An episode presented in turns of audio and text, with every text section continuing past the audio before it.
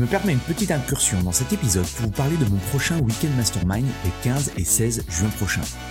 Mon Weekend Mastermind, c'est quoi? C'est un événement unique en petit comité où je travaille avec une vingtaine de personal trainers, de propriétaires de studios, de box sur la croissance de leur business et l'augmentation de leur chiffre d'affaires. Deux jours en immersion complète pour vous partager de nouvelles stratégies marketing ou brainstormer avec d'autres professionnels et impacter positivement votre mindset et vos revenus. Vous repartirez de ces deux jours avec une motivation décuplée et un plan d'action en 90 jours. Pour en savoir plus, allez sur mon site antipoiron.com slash programme ou cliquez sur le lien dans la description. Par rapport à toute cette, euh, cette expérience, première chose, euh, si demain tu devais redémarrer euh, un business de coach, ça serait quoi les grandes étapes pour toi? Tu vois, quelqu'un qui nous écoute là, qui soit qui est en train de passer de son BP ou qui démarre ou qui, voudrait se lancer. Pour toi, c'est quoi les, les, les, grandes steps à, franchir pour réussir? Alors, déjà, faire un, bilan de compétences. C'est-à-dire que savoir qu'on peut être bon dans certains domaines et moins bon dans d'autres, et se former très rapidement. Moi, j'ai fait mes premières formations chez Christophe j'en ai fait deux, j'étais encore en BPGEPS. Et euh, ça m'a grandement aidé parce que j'étais pas encore diplômé, je me vendais déjà à 60 euros de l'heure, qui est un bon tarif actuellement. Et euh, donc, se former très rapidement, euh, ne pas avoir peur de se lancer, on, on, ne regrette jamais, euh, même un échec, on ne regrette jamais parce qu'on apprend.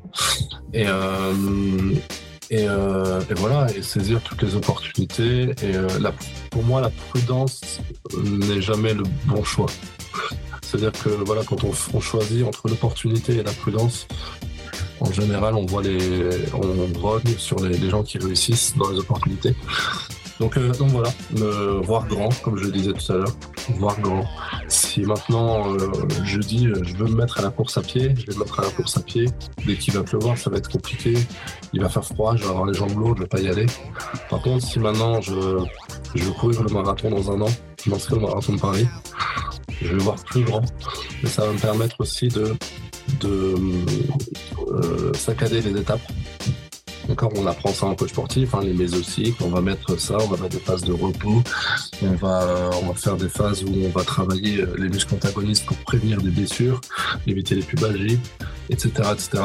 Et ben, c'est un peu pareil dans le business, voir grand, se mettre un grand objectif, et après mettre des étapes qui vont nous amener avec des actions, des petites actions qui vont nous amener vers ces objectifs, plutôt que de voir petit et, euh, et finalement d'avancer euh, à reculons. Je suppose que bah, forcément, euh, tu préconises ou tu préconiseras à un coach d'aller dans une structure, dans un club de fitness. Euh, pourquoi, selon toi, c'est bien de, démarrer sa carrière dans un, dans un club de fitness? Alors, pourquoi?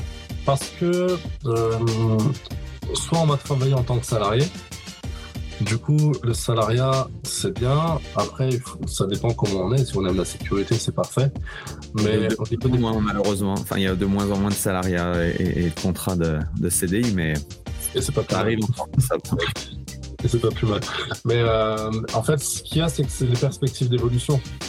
Quand on est coach sportif dans un, dans un club salarié, on peut évoluer peut-être en, en, en GFM et euh, en, en, responsable. Après, GFM, c'est pour ceux qui ne connaissent pas, c'est Group Fitness Manager, donc c'est celui qui chapeaute toute la partie, on va dire, euh, sportive du club. Voilà. Et, euh, et, voilà, on peut, on peut évoluer de cette manière-là, mais les perspectives d'évolution ne sont pas énormes, et au niveau de la rémunération non plus. Et après, on peut ouvrir son studio de coaching, ce qui va être un peu différent. On va avoir pas mal de frais.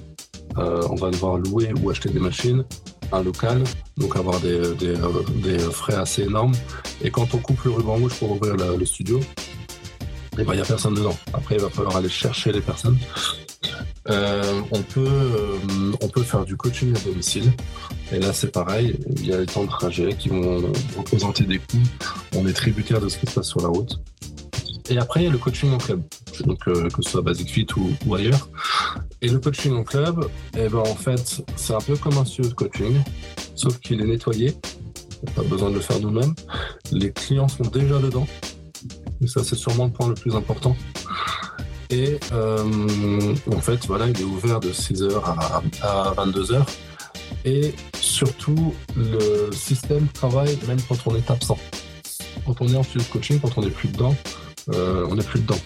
Alors que quand on a un, coaching en, club, si on met des choses en place avec les autres d'accueil du club, à laquelle, si on met des choses en place avec les responsables, quand on quitte le club, on peut revenir demain et avoir des nouveaux prospects qui sont déjà, euh, voilà, bah, qui nous envoient des mails, nous envoient, nous ont un système aussi de, liaison entre à l'inscription pour que les clients sachent tout de suite qu'il y a du personnel training et ils peuvent prendre directement le salon d'essai.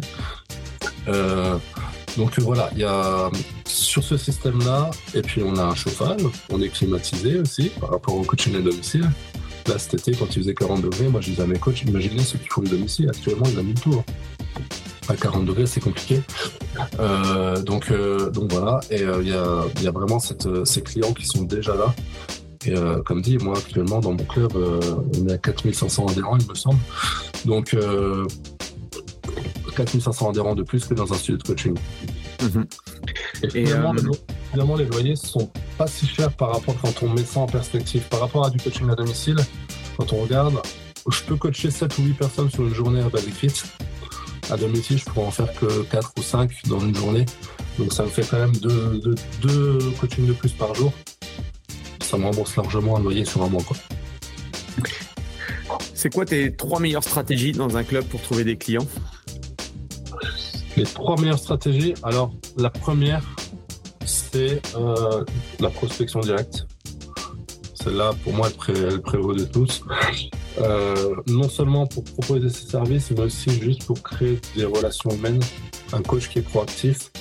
Quand on rentre dans un club et qu'on voit que le coach juste, il connaît tous les adhérents, il dit bonjour à tout le monde en citant le prénom des personnes. Euh, c'est un coach qui va forcément marcher. Quand on voit un coach qui est sur un ordinateur, les adhérents rentrent, ils ne le regardent même pas, ils ne disent même pas bonjour. Ça veut dire que le coach n'est pas présent, il n'est pas proactif. Donc il ne suscite pas d'intérêt. Donc voilà, on peut faire des prospections et ne rien vendre, mais quand même créer l'interaction avec les clients avec qui on va discuter, avec qui on va parler. Et, euh, voilà, donc pour moi, la, prospection et la proactivité sur le, sur le, club, ça prévaut de, tout le reste. Après, euh, la deuxième action, je mettrai, euh, ce que je, comme je le disais tout à l'heure, le lien avec les autres d'accueil du club, d'accord, pour euh, créer une espèce d'écosystème qui peut tourner et qui est efficace sans nous.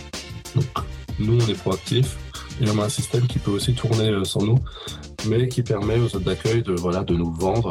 Donc, ça passe par leur expliquer ce que c'est que le personal training, leur donner une séance de temps en temps quand ils l'ont vécu, ils le vendent beaucoup mieux. Ils vont dire, bah voilà, ce coach-là, il va vous apporter ça, euh, il vous apporte euh, du fun, il va vous apporter ça. Et, euh, et après, la troisième chose, ça serait, nous on est beaucoup là-dedans, se former dans la psychologie humaine. Que ce soit dans la vente, mais nous on, apprend le profil disque à tous nos, nos coachs par exemple pour pouvoir s'adapter vraiment au type de personnalité de chacun, pour aller chercher euh, les sensibilités. Pour, euh, on, a, trop de coachs qui ont du mal à communiquer avec les adhérents parce que les profils ne, correspondent pas.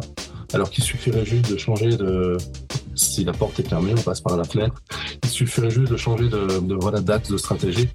Et ça ne demande pas énormément de compétences mais il faut voilà, il faut juste se former un petit peu, lire des bouquins dans ce dans ce domaine-là, et, euh, euh, la psychologie humaine, moi, c'est quelque chose qui me passionne aussi de plus en plus. Au-delà de la vente, là, mes, livres que j'ai en ce moment, ils sont beaucoup là-dessus. Et euh, se former là-dessus parce que en, allant chercher une sensibilité, on va aller chercher. Le but, c'est pas d'aller chercher le comment, mais d'aller chercher le pourquoi des, personnes. Pourquoi elles sont inscrites à Basic Fit, pourquoi elles veulent changer, et pour prévaloir de ce que nous, on peut leur apporter. Quoi. Comment tu, euh, qu'est-ce que tu partages comme petits tips sur la, vente à tes, euh, à tes, euh, aux coachs qui travaillent avec toi? Petite, on a une formation de journée, donc, donc voilà. Après les petits tips, poser beaucoup de questions. C'est quelque chose que je fais même dans ma vie de tous les jours quand je fais des, des rencontres. Poser beaucoup de questions, mais ne pas poser beaucoup de questions parce que c'est un script poser beaucoup de questions et s'intéresser vraiment euh, aux réponses. Mm. Donc, euh, voilà. Pareil, nous, on a des coachs débutants, ils vont dire, euh, voilà, et voilà, est-ce que vous avez des enfants? Et personne, elle va dire oui. Ils vont dire, ok, super. Euh, est-ce que vous êtes ici depuis longtemps? Moi, je leur dis, non, intéressez-vous. Vos enfants ont quel âge? Ils sont à quelle classe? Etc. Intéressez-vous aux gens. Quand une personne, elle arrive et qu'on dit son prénom et qu'elle raconte vraiment sa vie, on a plus de facilité si on s'intéresse aux gens et qu'on connecte vraiment avec les gens à retenir ben voilà, les prénoms, etc. Et les, les personnes mon ancien manager disait la seule histoire qui intéresse les gens, c'est la leur. Les personnes aiment raconter leur histoire. Par, mhm. contre, par, contre, ils aiment un peu moins écouter l'histoire des autres. Et euh, moi, je suis beaucoup là-dedans. Moi, je parle très peu de moi. C'est pour ça que je te disais que c'était quelque chose pour moi de, de, faire ce podcast.